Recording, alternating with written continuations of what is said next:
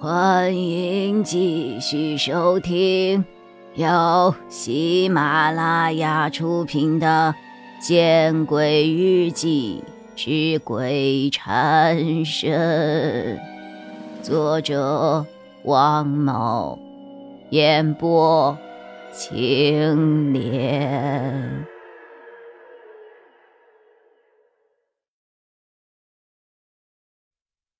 写。已经流了一地了。周围来吃早点的学生和几个食堂的工作人员都在不远处议论着。之前那群人来的时候，对他们进行了驱散。平时只在电视上见过持枪特警的他们，自然是躲得远远的，哪里还敢拍照啊？只等特警走后，在好奇心的驱使下，他们才敢。重新的回来围观。哦，我连忙掏出了手机，拨通了急救号码，报告了这里的情况。强杀，强杀，我们这里不接。喂，人命关天啊！啊！我着急着还想说什么，可是电话那头，对方已经把电话挂了。怎么，他们不接？阮老师皱了皱眉，他猜到了电话里的情况。我点了点头。现在这些医护人员太不负责，没有医德。高月亮义愤填膺：“就是，这是什么世道呀？”哎呀，周曼也很是赞成。他们也怕惹上麻烦，相互理解一下吧。阮老师无奈的摇了摇头。拿出了自己的手机，拨了一个号码。喂，我这里有人出事了，派一辆救护车过来。对，一食堂。好，尽快哈。高月亮和周曼这才住了嘴，知道现在不是谈论这个事的时候。王先生，你还有力气走动吗？王凯重新睁开了双眼。他双眼中的无神，却让我心痛不已。王凯摇了摇头，发白的嘴唇想说什么，却说不出话来。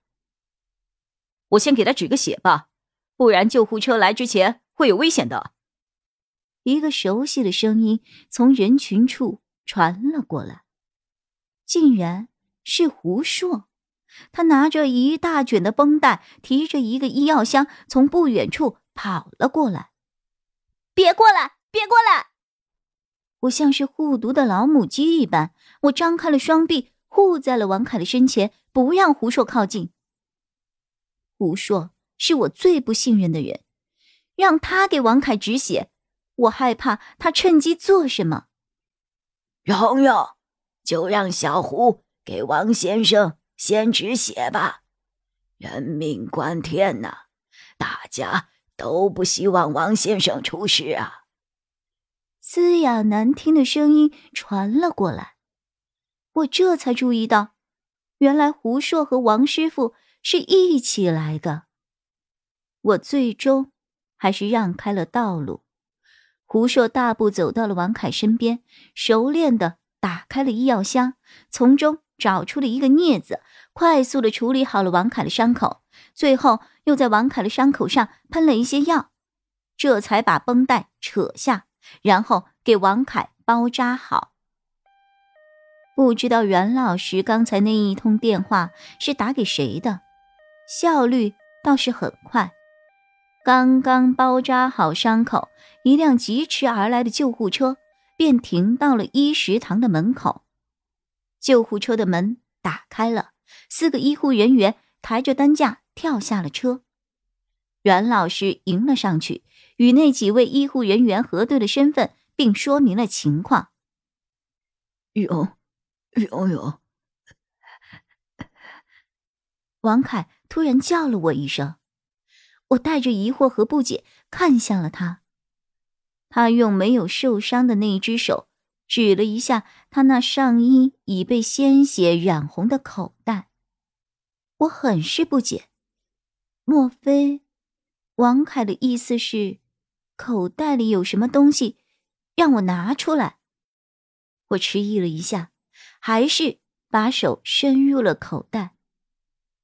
口袋已经被鲜血包裹，王凯的血温温的、黏黏的，让我的手刚刚进入口袋的时候，便忍不住的颤抖了。如果不是因为我，王凯不会受那么重的伤，肯定不会的。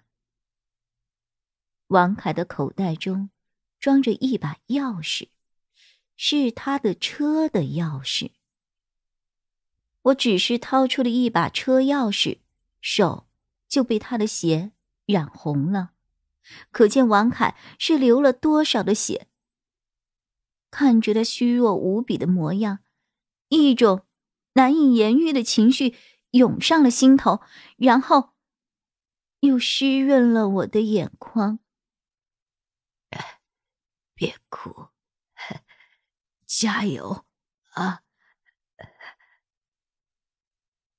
在我的眼泪夺眶而出的时候，王凯对我笑了笑。我抬起了头，咬着嘴唇。看着王凯，王凯对我做了一个口型，似乎是后备箱。后备箱有他要给我的东西，我还没有来得及确认，医护人员便过来把王凯搀扶上了担架。王凯又重新的闭上了双眼，他大概真的很累吧。放心吧，把他接到军区的医院里，很安全。袁老师看出了我们二零九宿舍四个人的担忧。老师，我们……周曼刚想说什么，袁老师便用食指挡在了嘴边，做出了嘘的声音。这里不是说话的地方。去我那里吧，老师。